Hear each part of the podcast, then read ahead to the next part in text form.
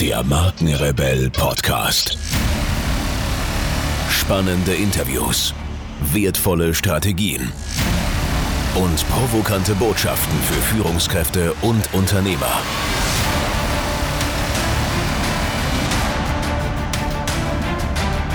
Stell dich den Herausforderungen der Digitalisierung und setze als Marke ein Zeichen.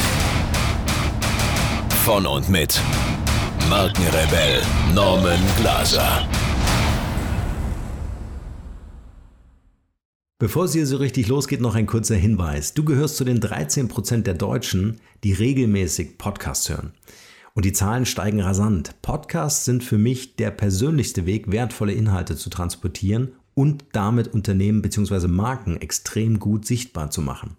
Abgesehen davon ist ein Podcast für mich der Hidden Champion im Digitalmarketing und ich sage dir auch warum. Im Zeitalter der Digitalisierung werden wir täglich überflutet von Informationen. In der Markenkommunikation suchen wir deshalb nach Möglichkeiten, die Aufmerksamkeit unserer Zielgruppe zu gewinnen. Mit einem Podcast platzieren wir wertvolle Inhalte also in die Zeitfenster, in denen kein Bildschirm genutzt werden kann. Zum Beispiel beim Autofahren, Rasenmähen oder beim Sport. Und eine professionelle Podcast-Produktion ist wesentlich ressourcenschonender als andere Marketingaktivitäten. Meine Empfehlung, es gibt keinen besseren Zeitpunkt als jetzt, einen eigenen Podcast in deine Kommunikationsstrategie zu integrieren. Wir haben das sehr erfolgreich mit dem Markenrebell Podcast vorgemacht und ich helfe dir gerne dabei, mit Hilfe eines Podcasts die Bekanntheit und Wahrnehmung deines Unternehmens, deiner Marke im Markt deutlich zu erhöhen, um deine Produkte und Dienstleistungen besser zu verkaufen. Wenn dich das Thema interessiert, dann schau auf unserer Website www.markenrebell.de vorbei und buche gleich einen kostenfreien Termin, damit wir darüber sprechen können. Und jetzt viel Spaß mit dieser Podcast-Folge. Herzlich willkommen hier zur zweiten Folge mit dem Interview von Dr. Daniel Schneider. Wenn ihr das erste noch nicht gehört habt, es lohnt sich. Hört euch das gern nochmal an. Wir verlinken das hier auch nochmal in den Show Notes zur ersten Folge mit Daniel und dann hört euch gerne die zweite Folge an. Für alle die, die die erste schon gehört haben, geht es jetzt hier weiter mit dem Interview und Dr. Daniel Schneider. Viel Spaß dabei. Weil du gerade über Startups gesprochen hast, ähm, wie entwickelt ihr oder wie nähert ihr euch ähm, innovativen Themen? Ist, ist, es tatsächlich euch möglich, in der Komplexität eurer Unternehmensgruppe selbst äh, Innovationen mhm. zu entwickeln? Schafft ihr Räume dafür oder ähm, beobachtet ihr den Markt und äh, geht möglicherweise Kooperationen? Sowohl ein? als auch. Also ich glaube, ähm, wir versuchen immer sehr genau zu überlegen, was ist in dem richtigen Moment die richtige Entscheidung. Macht es Sinn, über Kooperationen oder Akquisitionen oder ähnliches sich zum Teil zu einen Zeitvorteil oder einen Wissensvorteil oder ähnliches zu verschaffen. Ähm, aber umgekehrt ist das auch nicht immer die richtige Lösung. Und wir schaffen uns eigentlich die Zeit oder die, die Räume eben wieder dadurch, dass wir immer sehr stark sagen, was ist der strategische Hintergrund. Ähm, weil dadurch können wir entscheiden, in welche Themen wir jetzt viel Zeit, Energie, äh, Finanzen investieren müssen und welche Themen wir vielleicht auch dann ganz ehrlich zurückspielen müssen und sagen, dafür haben wir jetzt keine Zeit. Ähm, das müsst ihr halt entweder mit einer Agentur oder mit einem anderen Anbieter machen äh, oder vielleicht auch nochmal überlegen, ob das jetzt wirklich auch für das Gruppenunternehmen die höchste Prio ist. Wir versuchen das halt sehr kollegial, aber auch tatsächlich zusammen zu entwickeln, äh, was eigentlich die Dinge sind, an denen wir arbeiten sollten mit den Unternehmen. Ja. Okay. Jetzt klingt das, Daniel, jetzt klingt das alles sehr smart. Ja? Äh, Erfolgskurs, äh, ich sehe die ganze Zeit so ein, so ein bildliches Chart vor meinen Augen. Der Pfeil geht immer nach oben. Ähm, jetzt gab es natürlich bestimmt auch Herausforderungen oder vielleicht sogar Fails, wo, wo, wo du sagst, hey, das war wirklich ein krasses mhm. Learning. Gibt es da eine Story, die du mit uns naja, teilen kannst? Also ich glaube, der Pfad geht nie immer nur nach oben. Wer sich das einredet, der äh, hat eine Menge Dissonanz äh, weggeschafft und hat einfach, also ich meine, zu, äh, rückblickend ist immer alles einfacher, ne? Also das ist, äh, ist ja so. Ich glaube, ähm, es, es, ist, es ist schon ein, äh, ein, ein dauerhaftes, ja, immer wieder neu antreten, neu nach vorne sich bewegen.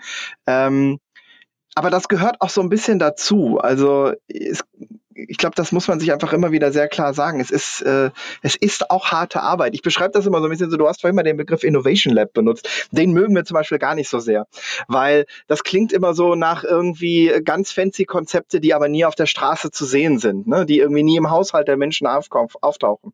Und wir wollen halt Sachen machen, wo wir sehr schnell sehen, ist das relevant für Konsumenten? Können die damit was anfangen? Ähm, und deswegen wir, also ich wenn ich hier intern auch vorstelle, was wir so machen, benutze ich gerne immer so ein Bild von äh, ne, einem Haufen Menschen, die gerade durch den Schlamm robben. Ne? Also es ist schon so ein bisschen, es ist schon so ein bisschen, naja, es ist, es ist die Strategie ist eine Sache. Auf strategischer Ebene kann ich immer eine Vision skizzieren und äh, da habe ich einen Pfad, den ich gehen muss und komme an. Das ist alles wunderschön. Aber dazwischen passiert halt noch eine ganze Menge. Und da passiert auch noch eine Menge Diskussionen und eine Menge Sachen, die nicht funktionieren. Wir haben zum Beispiel, ich kann noch mal ein Beispiel sagen, ähm, wir haben eines unserer ersten Projekte im äh, in teilweise letzten Jahr, teilweise diesem Jahr war eine Plattform mit dem Namen Kuchen ähm, wo es darum ging, ähm, äh, quasi als Marktplatzmodell gemeinsam mit Konditoren Kuchenauslieferung als E-Commerce-Modell aufzubauen. So kann man es vielleicht umschreiben. Ähm, wir haben das jetzt im Moment erstmal pausiert und das ist auch, glaube ich, kein Geheimnis. Solche Sachen pausiert man, weil sie nicht so funktioniert haben, wie wir gedacht mhm. haben. Das ist aber erstmal, mhm. ich, ich empfinde das nicht als was Schlimmes, weil das ein Unternehmen wie Dr. Oetker, das natürlich mit Backen, mit Kuchen und ähnlichem zu tun hat, sagt, lasst uns doch mal ausprobieren, ob da nicht irgendwas Spannendes ist. Und wir haben viel gelernt darüber, wie das funktioniert, wie Konditoren an der Stelle ticken. Ähm, wir müssen jetzt uns erstmal wieder sammeln und überlegen, was ist der nächste Schritt. Äh, und da gibt es spannende Anknüpfungspunkte. Aber du hast vorhin gesagt, man muss große Risiken nehmen, um irgendwie auch den anderen großen Risiken auszuweichen. Wenn wir nur die Sachen machen würden, die alle funktionieren und wo wir auch vorher wissen, dass sie funktionieren, ich glaube, dann würden wir nicht so viel im Digitalen machen. Und außerdem wäre das zweite Problem, ja, dann würden wir halt auch keinen Fortschritt hinkriegen. Ne? Also äh, Dr. Oetker hat die Tiefkühlpizza, ähm, das war auch nicht ein äh, Übernachterfolg, äh, als das vor Jahrzehnten eingeführt wurde. Ne? Das musste auch ein Produkt sein, das beim Menschen erstmal angekommen ist. Und wenn man sich das heute ansieht, ist das ein derart etabliertes Produkt, äh, was, glaube ich, für jeden von uns äh, selbstverständlich ist. Ähm, manchmal muss man da auch einen gewissen langen Atem haben. Ja, auch wichtig, dass du es nochmal sagst, würde ich gerne hier nochmal unterstreichen, dass es ähm, äh, der, zum Erfolg einfach auch dazugehört und vor allen Dingen, wenn man in, in, den digitalen Medien oder im digitalen Bereich unterwegs ist, dass man natürlich auch Projekte hat, die nicht funktionieren mhm. und dass man versteht, warum was nicht funktioniert. Und ich denke, das muss auch ein wichtiger Teil der Unternehmenskultur werden oder am Ende sein, äh, zu sagen, okay, es muss diese Lernprozesse für uns geben und es muss für uns auch den Raum geben, Projekte ausprobieren zu dürfen, die am Ende nicht den gewünschten Erfolg bringen. Ja, ich meine, wir wünschen uns natürlich alle, dass das alles immer hundertprozentig klappt, aber ähm, wenn, wenn das alles so einfach wäre, dann ist das, tja gut, dann ganz ehrlich, dann ich glaube, Entwicklung, das ist aber auch, da komme ich wieder so ein bisschen zu meinem Industrialisierungsbeispiel hin. Auch da wird Sachen gegeben haben, die Leute ausprobiert haben, die nicht funktioniert haben. Das wissen wir heute vielleicht nicht mehr, weil man natürlich lieber die Geschichten erzählt über all die Sachen, die funktioniert haben. Ähm, aber es ist, es ist, ne, also ich meine, wenn man sich dann mal ansieht, so Sachen wie die Erfindung des Flugzeugs, da kennen wir ja alle die lustigen äh, Schwarz-Weiß-Filme, wo Leute alle möglichen Fluggeräte in die Luft schicken die nicht fliegen, wo man heute sich die ansieht und sagt, wie konnte irgendwer glauben, dass das fliegen kann. Ne? Ähm, aber die Leute haben es halt ausprobiert und irgendwer hat es halt hingekriegt und ja, hat halt eine Mobilitätsrevolution ausgelöst. Ja.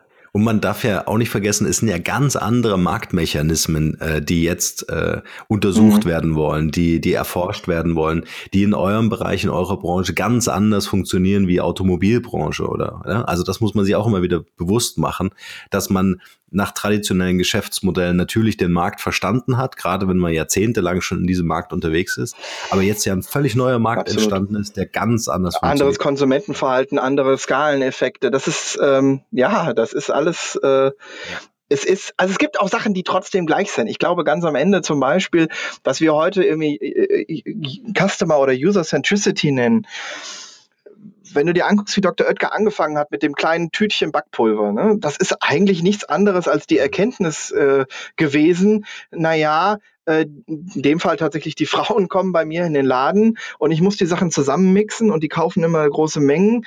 So, plötzlich hat er eine Lösung gefunden, die einfach more convenient war, wie man heute sagen würde. Ähm, ja, das ist auch eine Form. Und der hat sich das halt, der hat den Leuten auf die Finger geschaut. Ne? Koppenrad und Wiese hat ähnlich angefangen. Äh, die beiden sind durch Deutschland gefahren und haben sich äh, Cafés angesehen und angesehen, was für Torten werden da bestellt, was für Torten ähm, äh, essen die Leute in verschiedenen Bereichen Deutschlands. Und darauf haben sie angefangen, eine Produktpalette aufzubauen. Heute würden wir das natürlich alles ein bisschen methodisch anders machen. Aber ich glaube, erfolgreiche Unternehmen mhm. haben sich schon immer gefragt, wie können wir eigentlich was haben, was uns irgendwie äh, eine Differenzierungsmöglichkeit auch im Wert für den Kunden gibt. Ja, da liegt, glaube ich, auch so die Einfachheit äh, äh, auch so ein bisschen versteckt, dass man sagt, äh, im Grunde ist es genau das, was du sagst, das, was vor Jahrzehnten schon funktioniert hat, nur heute auf eine andere Weise und in einer anderen Geschwindigkeit. Ja. Ja. Das wäre das wär jetzt auch nochmal so eine Frage, ähm, äh, wie geht ihr mit diesen hohen mhm. Impulsen um? Also Thema agiles Arbeiten. Ähm, äh, wie schafft ihr es wirklich in so kurzer Zeit dann auch Erkenntnisse mhm. zu gewinnen, ob was funktioniert oder nicht? Ja, auch da bedienen wir uns natürlich sozusagen dem methodischen ba äh, äh Werkzeugkasten, den es heute gibt. Also wir versuchen natürlich erstmal äh, sehr stark ähm, in Gesprächen oder vor allen Dingen auch Beobachtung von tatsächlichen Konsumenten zu arbeiten, dann mit Prototypen zu arbeiten. Wir benutzen Methoden wie Design Sprints, also alles, was man so heutzutage an man könnte fast schon sagen, klassischen Methoden kennt. Und das ist natürlich auch was, was uns an vielen Stellen schon mal die richtige Richtung zeigt. Ich erlebe aber trotzdem jedes Mal wieder bei allen Vorbereitungen, bei allem Research, den man vorab macht, wenn dann was live geht, wenn da mal etwas sozusagen wirklich hart auf den Konsumenten trifft. Die ersten drei, vier Wochen sind unglaublich intensiv, was das Lernen angeht, weil man plötzlich eine, eine Annahme nach der anderen zerschellt einfach. Ähm, und deswegen ist so ein bisschen natürlich, muss man eigentlich immer sagen, ja, lasst uns gut vorbereitet sein, lasst uns möglichst viele Dinge schon vorab testen, ohne jetzt den ganz großen, zum Beispiel Logistik aufbauen zu müssen oder sowas. Aber das zweite ist, möglichst schnell zu diesem Punkt zu kommen, wo ganz viele Leute mit dem echten Produkt interagieren. Da lernt man einfach am allermeisten über operative Probleme, was die Leute wirklich wollen, wo sie dann doch nicht drauf reagieren. Da gibt es eine Menge, Menge Sachen, die man in den ersten Tagen fast schon sehen kann. Ja. Wie gehst du damit um? Bist du jemand, der ständig mit seinem Handy unterwegs, immer mhm. erreichbar? Oder, oder bist du eher, dass, dass du sagst, hey, das ist der Raum, in dem bewegt sich das und danach bin ich auch Papa? Ja, ich glaube, ähm, wenn man, wenn man da ehrlich und selbstreflektiert ist, äh, bin ich natürlich auch ein Heavy User sozusagen von allem Digitalen. Äh, das, ich glaube, das wäre, wäre jetzt unehrlich zu sagen, dass dem nicht so ist. Äh, ich glaube, wir müssen uns aber alle am Ende auch irgendwie ja, so Self-Management ist auch ein schöner neuer Begriff. Ne? Man muss plötzlich sich Gedanken darüber machen, was man wann macht. Und das ist am Ende irgendwie, das, das kann einem aber keiner abnehmen. Also das ist halt immer bei all diesen Sachen, da kann man Bücher lesen, da kann man sich Gedanken zu machen am Ende liegt so ein bisschen daran, was man, was man macht. Ich finde zum Beispiel ganz spannend, Apple hat ja jetzt in der neuen Version eine Funktion ausgerollt, wo man irgendwie auf Tagesbasis sehen kann, was man auf seinem Handy so gemacht hat. Ja. Ähm, ich finde das sehr lustig, weil sie ja. ja. eigentlich einen damit ein bisschen incentivieren. Guck mal, wie viel du eigentlich gemacht hast, willst du nicht weniger mit deinem Handy machen? Äh, ist auch eine sehr spannende Strategie, ne? sollte man meinen. Warum machen die das? Am Ende wäre mein Punkt, naja, ähm, vielleicht wertschätzen die Leute das mehr und äh, am Ende ist es auch wieder doch ein positiver Effekt für ein Apple. Also ich glaube, man muss da an sich selber was tun, aber ich bin natürlich schon jemand, der gerne Sachen ausprobiert. Ich äh, habe mir natürlich auch an Alexa äh, tatsächlich mehrere zu Hause hingestellt. Ähm, es, es gehört doch irgendwie auch dazu, dass man dann auch ausprobieren will und ein bisschen, bisschen dranbleiben will an den Sachen, die so passieren. Ja, ich glaube, es ist auch die Voraussetzung, einfach diese natürliche Neugierde genau. in diesem Ja, Spiel. Neugierde ist ein ganz wichtiger Begriff, auch ja. äh, natürlich, wenn wir Leute einstellen. Ne? Also irgendwie der Spaß, mal an was zu tüfteln, auch mal in was einzusteigen und vielleicht auch dann, also Neugierde kombiniert mit der Fähigkeit, doch wieder objektiv zu sein. Das ist nicht so einfach, aber man muss halt, man darf sich nicht in der Begeisterung verlieren. Ähm, ja, es ist eine sehr, also Schön, es sind immer Balanceakte, mit denen, ja. wir, mit denen wir arbeiten. Und das ist auch so einer. Neugierig sein, sich auf neue Sachen einlassen, aber nicht jedes neue Ding, nur weil irgendwer Blockchain macht, nur weil irgendwer gerade Voice macht, immer überlegen, was heißt das denn für uns? Beziehungsweise, was heißt das denn für den Nutzer? Also, ähm, ich habe ich ging gerade auch wieder so eine, so eine äh, Meldung, dass das Gesundheitsministerium jetzt gerade was mit Blockchain machen will und jetzt Leute sucht, die Blockchain im Gesundheitswesen machen. An sich ist das ja nicht schlimm und ist ja auch positiv, wenn die Bundesregierung sich damit beschäftigt. Aber es ist so ein bisschen, ich habe hier ein Werkzeug, jetzt sucht mir doch mal ein Problem dafür. Das ist halt, also weiß ich nicht, ob das das richtige Vorgehen ist. Ja, sehr cool. Schönes Beispiel.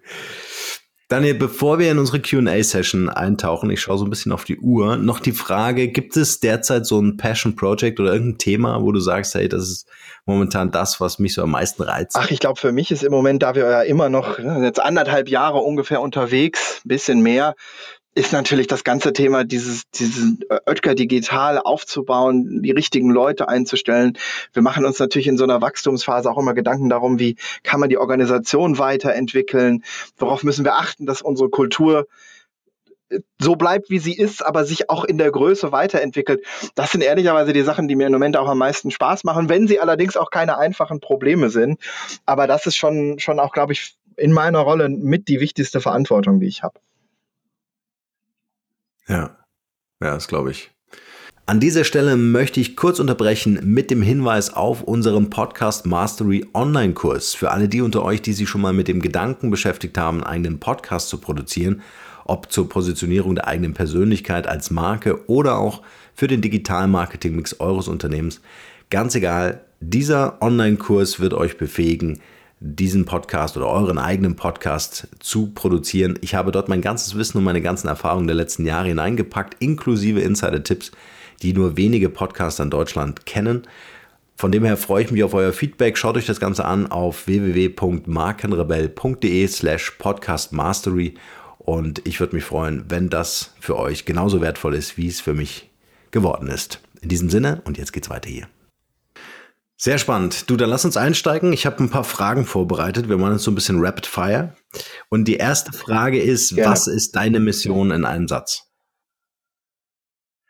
Meine Mission persönlich ist es dafür zu sorgen, dass Oetker Digital als Organisation bestmöglich der Oetker Gruppe helfen kann. Und der Oetker Gruppe helfen heißt für uns dafür zu sorgen, dass auch in Zukunft die Oetker Gruppe die richtigen Produkte für die Konsumenten hat, im digitalen relevant ist. Ähm, mit allem, was dazugehört, ob es für die Mitarbeiter gut ist, ob es fürs Unternehmen gut ist, ob es für die Kunden gut ist. Das sind Fragen, die ganz am Ende für uns mhm. in der Mission stehen. Hast du ein Talent, von dem bisher keiner weiß? Das ist meine Lieblings Lieblingsfrage. Wahrscheinlich habe ich ein Talent, von dem ich nichts weiß. also ähm, das ist wahrscheinlicher. Also ähm, Nee, ich glaube ehrlicherweise nicht, weil das, was ich so gerne mache und wo ich auch sage, da bin ich gar nicht so schlecht, das sind auch Sachen, die versuche ich dann möglichst viel zu machen. Ich koche sehr gerne, ich beschäftige mich gerne mit Essen, aber das ist was, was ich auch gerne dann sozial mache. Deswegen wissen das Leute. Also das ist jetzt nicht so ganz geheimnisvoll. was ist dein Lieblingsgericht? Was kannst du besonders gut kochen? was ist mein Lieblingsgericht? Also meine Söhne sind große Fans meiner äh, Spaghetti Carbonara, äh, die bei mir äh, dogmatisch nur ohne Sahne zubereitet wird. Ähm, also das ist auf jeden Fall ein Gericht, das bei meinen Söhnen sehr gut ankommt, die in dem Alter nicht immer ja, ganz einfach stimmt. sind, was das Essen angeht. Sehr cool. Wenn die Leute an dich denken, was ist das eine Wort, wofür du selbst als Marke bekannt sein willst oder schon bist? ich glaube, es gibt eine Sache, da musste ich vorhin, als du mich fragtest, wie ich so in mhm. Handynutzung und Ähnlichem bin, dran denken, ähm, was eigentlich die Leute, mit denen ich zusammenarbeite, immer an mir wertschätzen. Ich antworte sehr schnell auf Dinge. Also ich bin jemand, der tatsächlich ähm, ich mag das, wenn Leute mich anschreiben. Wir benutzen sehr stark natürlich auch Messenger-Systeme hier ähm, und ich, ich äh, versuche immer möglichst schnell darauf zu antworten, um auch so ein bisschen die Leute in einem Flow ja. zu halten. Und ich glaube, das ist so das, wo viele Leute immer sagen, bei Daniel muss ich nie auf Antworten warten. Und das ist, äh, ist mir ehrlicherweise auch ganz recht. Manchmal muss ich mich da auch wieder fokussieren und sagen, so, stopp, jetzt machst du mal eine Stunde lang konzentriert was. Aber auf der anderen Seite ist das, was mir sehr viel Spaß macht, wieder, wie ich vorhin sagte, ne, verschiedene Themen gleichzeitig. Ähm, das, das reizt mich. Da, da laufe ich auf Hochtouren. Ja. ja, die Interaktion ne, ist wichtig, ja. Absolut. Welcher ja. Moment oder Rat hatte für dich einen besonders nachhaltigen Einfluss auf dein Leben oder auf dein Business? Welcher Moment? Ich glaube, ich glaube, wenn ich jetzt so zurückgucke, einer der, der wesentlichen Punkte war natürlich für mich am Ende meiner Promotion die Frage, ob ich äh, tatsächlich in der Wissenschaft bleibe ähm, oder ob ich ja, mich entscheide, was anderes zu machen. Und das war ein Gespräch, das ich damals mit Leuten, die mit mir promoviert haben, sehr lange geführt habe und immer wieder hin und her überlegt habe. Ich könnte jetzt gar nicht sagen, ob da ein Rat dabei war, aber ich hatte halt, ich hatte halt viele gute Gesprächspartner, die, die mir halt zum Teil einfach ihren eigenen Lebensweg ja, erzählen ja. konnten. Ähm, und am Ende musste ich aber trotzdem für mich ja so überlegen, wo würde ich mich vermutlich am besten fühlen.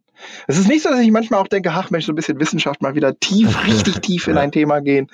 Wäre auch mal wieder schön. Aber ich glaube, für mich am Ende habe ich festgestellt, gerade dieses, dieses viel Neues machen, viel Abwechslung ist einfach was, was ich außerhalb der Wissenschaft eher finden konnte. Ähm, und deswegen bin ich eigentlich über meine Entscheidung heute sehr froh wie es anders gekommen wäre, weiß man ja, natürlich nicht. Stimmt. Was ist das Wertvollste, was wir von dir lernen können? Was ist das Wertvollste? Ach, das, das finde ich sehr schwierig zu beantworten, weil das, ähm, das ist eigentlich was, was ich glaube ich besser anderen in der Bewertung überlassen kann, weil ähm, ich meine, am Ende versuchen, versuchen wir ja alle irgendwie, wenn wir was beeinflussen wollen oder wenn wir was, was sagen, hoffentlich in die richtige Richtung zu steuern. Was am Ende für die Leute am wertvollsten ist, das ist so unterschiedlich von der Situation. Ähm, ich, ich kann das sehr schwer irgendwie auf eine bestimmte Sache runterbringen. Ich glaube, ich habe das vorhin schon mal gesagt, ne, dieses Leben mit Unsicherheit und einfach auch mal offen und ehrlich sagen, bei dem Thema weiß ich nicht. Da müssen wir jetzt mal, müssen wir uns nochmal anschauen. Oder da müssen wir vielleicht auch einfach das Risiko ja. eingehen, dass wir es nicht ja. wissen. Ähm, das ist das, wo ich, wo ich auch manchmal, manchmal Leute irritiere mit, ne? wenn ich irgendwie sage, nee, das weiß ich nicht. Und dann denken die manchmal, dass ich irgendwie sie nur provozieren will. Und das, ich meine das meistens sehr ernst. Ich weiß da in dem Moment dann die Antwort einfach. Ist aber auch schön, mal ehrlich zu sein, ja, und zu sagen, hey, wir lernen das, wie es funktioniert. Ja, wir wissen es einfach nicht. Das kann man einfach vor im ja. Feld nicht wissen. Also ja. äh, das Wichtigste oder Wertvollste, was ich heute aus unserem Gespräch mitnehme, ist deine integrierte Denke, also deine dein Brückenbauen zwischen dem traditionellen Geschäftsmodell und allem, was so digital an Möglichkeiten äh, äh, da ist und auch dieses Mitnehmen. Also ich finde es immer super wichtig, äh, sich klar zu machen oder bewusst zu machen, welche Assets habe ich im Unternehmen, wie wertvoll sind Mitarbeiter und deren Know-how, ja, und wie integriere mhm. ich das in Prozesse. Das fand ich äh, ja. heute sehr, sehr schön. Ähm, nächste Frage, kannst du uns drei Internet-Ressourcen oder Mobile-Apps empfehlen, die du selbst verwendest? Vielleicht auch Tools, mit denen ihr kommuniziert intern? Also, eine Sache kann ich sagen, weil ich das tatsächlich, ähm, also heutzutage ist natürlich zum Beispiel Slack ist ja unbestritten der äh, äh, stärkste Anbieter im Markt. Äh, wir haben uns für MetaMost entschieden, was eine ähm, Alternative ist, die so ein bisschen versucht, äh, Slack zu imitieren, aber zum Beispiel stärker ist, was die On-Premise-Lösungen angeht. Also ist gerade so unter Datenschutzgesichtspunkten ja, genau. sehr schön. Also gerade für Unternehmen, für die das interessant ist, ist das, glaube ich, eine Empfehlung, die ich, die ich äh, schon äh, gerne ausspreche. Ähm, eine andere Sache, wo ich tatsächlich immer mehr feststelle, wie lange und intensiv ich sie schon nutze, ist eine App namens Seller Tracker, die ich benutze, um meine Weinflaschen nachzuhalten und immer zu wissen, was ich dringend mal trinken müsste, bevor es ja. zu alt wird. Ähm, ist tatsächlich ein sehr interessantes Projekt von jemandem, der das erstmal quasi als, als Privathobby aufgebaut hat. Und es ist so groß geworden, ähm, dass er es heute ganz normal betreibt und immer noch ein, ein Businessmodell fährt, das sehr stark auf Freiwilligkeit basiert. Also es gibt so Premium-Zugänge, deren, ich sag mal, Premium-Funktionalität aber gar nicht so groß ist. Aber ähm, es scheint so gut zu funktionieren, dass er eine Community von Leuten hat, die dazu beiträgt. Und es ist wirklich für Weinliebhaber, Weintrinker äh, äh, und Käufer eine, ein, ein sehr, sehr schönes, äh, schöne was, Sache. Was, dein, was, de, ähm, was dein Lieblingswein? Muss ich mal kurz rein. Ach, ich bin über die Jahre tatsächlich sehr stark in den deutschen Riesling gedriftet. Ähm, also äh, das ist, ich war früher eher, eher italienischer Rotwein und habe dann über einen Freund, der ähm, aus Franken kommt, der mich dem äh, deutschen, äh, deutschen Weißwein sehr nahe Natürlich. gebracht hat. Ähm, sehr stark im deutschen Riesling, Rheinhessen, Rheingau, aber ähm, da gibt's dann ganz verschiedene, die ich sehr gut finde. Also es ist, es ist immer wieder eine Freude. Also Wein ist tatsächlich etwas, wo ich auch immer wieder eine, eine Freude dran habe. Sehr schön. Ja. Du wolltest noch eine dritte App, das, ähm, das ist tatsächlich nicht so einfach. Also ich kann natürlich jetzt so Banalitäten sagen, ich nutze Twitter sehr viel. Ich habe für mich, äh, Facebook ist zugegebenermaßen zunehmend aus meinem Leben ah, verschwunden und ist eigentlich durch Twitter ersetzt worden. Ähm, es ist eine persönliche Beobachtung an mir, die aber, glaube ich, ich glaube, Facebook hat einen gewissen Drall bei vielen Leuten verloren und das zeigen ja auch einige der Zahlen. Ähm, für mich ist die Richtung dann Richtung Twitter gegangen. Ich weiß, dass es natürlich auch Menschen gibt.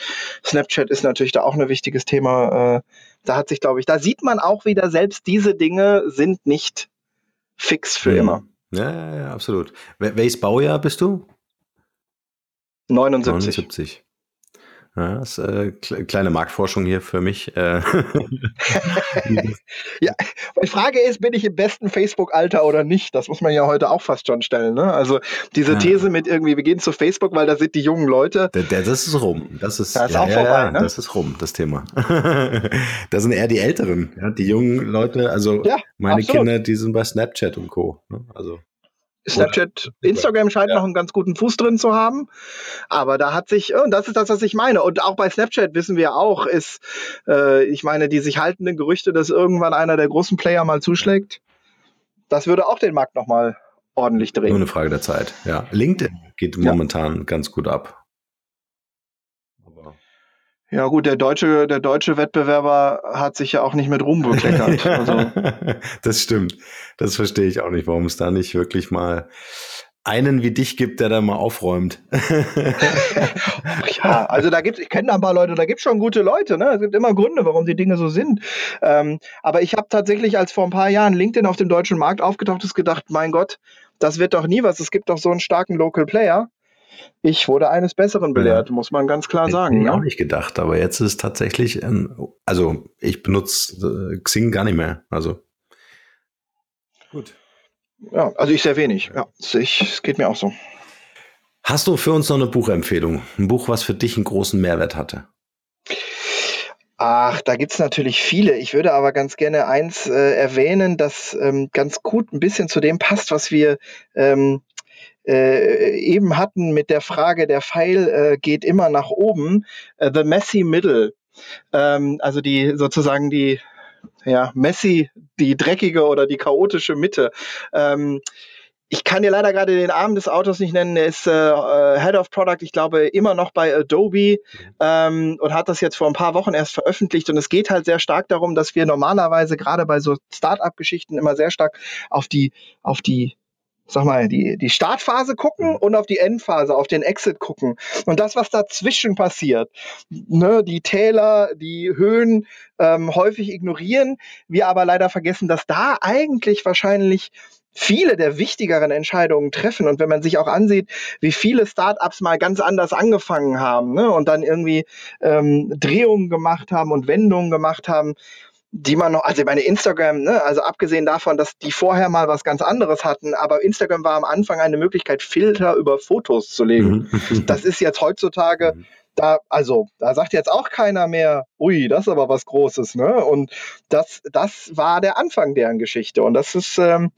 finde ich, sehr spannend und es ist ein sehr interessantes, äh, gut geschriebenes Buch klassisches amerikanisches Businessbuch, also so ein bisschen knackig und gute Geschichten, aber ähm, kann ich tatsächlich nur empfehlen. Stark. Pack mal mit in die Show Notes. Hast du noch drei Interviewgäste, die du uns empfehlen kannst? Wen würdest du hier gerne Markenrebell Podcast mal hören? Ja, ähm, also so im Produktmanagement-Bereich äh, Christoph Lange, ähm, lange Jahre Produktmanager bei Zalando, ich glaube Mitarbeiter Nummer vier bei Zalando, äh, jetzt nach zehn Jahren auf dem Weg zu neuen Themen. Ich weiß gar nicht, was er als nächstes macht, aber ich glaube, gerade wenn es um die Entwicklung von digitalen Produkten geht, äh, wirklich ein äh, ausgesprochen interessanter Gesprächspartner. Mhm. Den zweiten, den ich empfehlen würde, ist ähm, ein ehemaliger Kollege von mir aus der äh, Boston Consulting Zeit. Äh, Till Klein äh, war Partner bei Boston Consulting im Bankenbereich und hat sich dann, ich glaube, vor ungefähr anderthalb Jahren entschieden, er will noch was gründen, was ja aus der Position auch nicht unbedingt üblich ist und hat ein Startup im Bereich ähm, Altersvorsorge gegründet, Ventic, V-A-N-T-I-K. Und ich finde, glaube, sehr, also er ist natürlich ein sehr smarter Typ, sehr durchdacht, was er da macht, sehr klare Vorstellung auch, wie sich dieser ganze Altersvorsorge-Versicherungsmarkt verändert. Und natürlich schon spannend, jemand, der so aus dem Kern der Beratung kommt und jetzt halt mal erlebt hat, wie das wilde Start-up-Leben ist. Ähm, also wäre meine, meine zweite große Empfehlung, sehr spannende Geschichte, die der, glaube ich, erzählen kann. Ähm, dritte Sache, Ach, ich glaube, es gibt viele Leute, wo ich mal gerne hören würde, was du so mit denen besprichst. Also ich glaube, da gibt's eine, eine, eine Menge spannender Sachen. Ähm, ich habe eine, ich habe das noch gar nicht erwähnt, als wir vorhin über meine Person, ein, ein, eine große Leidenschaft von mir ist das Thema Fußball. Ähm, ich bin äh, glühender äh, Anhänger der Frankfurter Eintracht seit vielen, vielen Jahren und wir haben ein ziemlich gutes Jahr, deswegen macht es Freude, mal darüber zu reden. ja. ähm, und ich finde zum Beispiel, was da, ohne dass ich da persönlich Leute kenne, oder ich kenne ein, zwei Leute durch, durch äh, entferntere Verbindungen, die machen sehr viel spannende Sachen im Digitalbereich und ich glaube, das ist auch interessant, so ein, ja, dann doch sehr eigenes äh, Unternehmensumfeld, aber auch so ein sehr eigenes, da gibt's halt Fans und da gibt's äh, viel Medienaufmerksamkeit, es ist ein ganz eigenes Geschäft und was die da machen zum Teil, ob es E-Sports ist, ob Startups Kollaborationen sind, machen die sehr spannende Sachen. Also wenn du da mal jemanden findest, mit dem du reden kannst, ist, glaube ich, auch ein sehr spannendes Thema. Suchen wir einen raus. Das äh, ist ein sehr guter Tipp. Sehr cool. Daniel, wir sind am Ende unseres Interviews angelangt. Es war super spannend, super wertvoll, wie ich finde. Wir haben maßlos überzogen die Zeit, aber es ist egal. Wir werden wahrscheinlich zwei Teile draus machen. Ähm, vielleicht zum Abschluss noch die Frage und damit überlasse ich dir das Schlusswort. Was ist dein bester Tipp für ein glückliches und erfülltes Leben?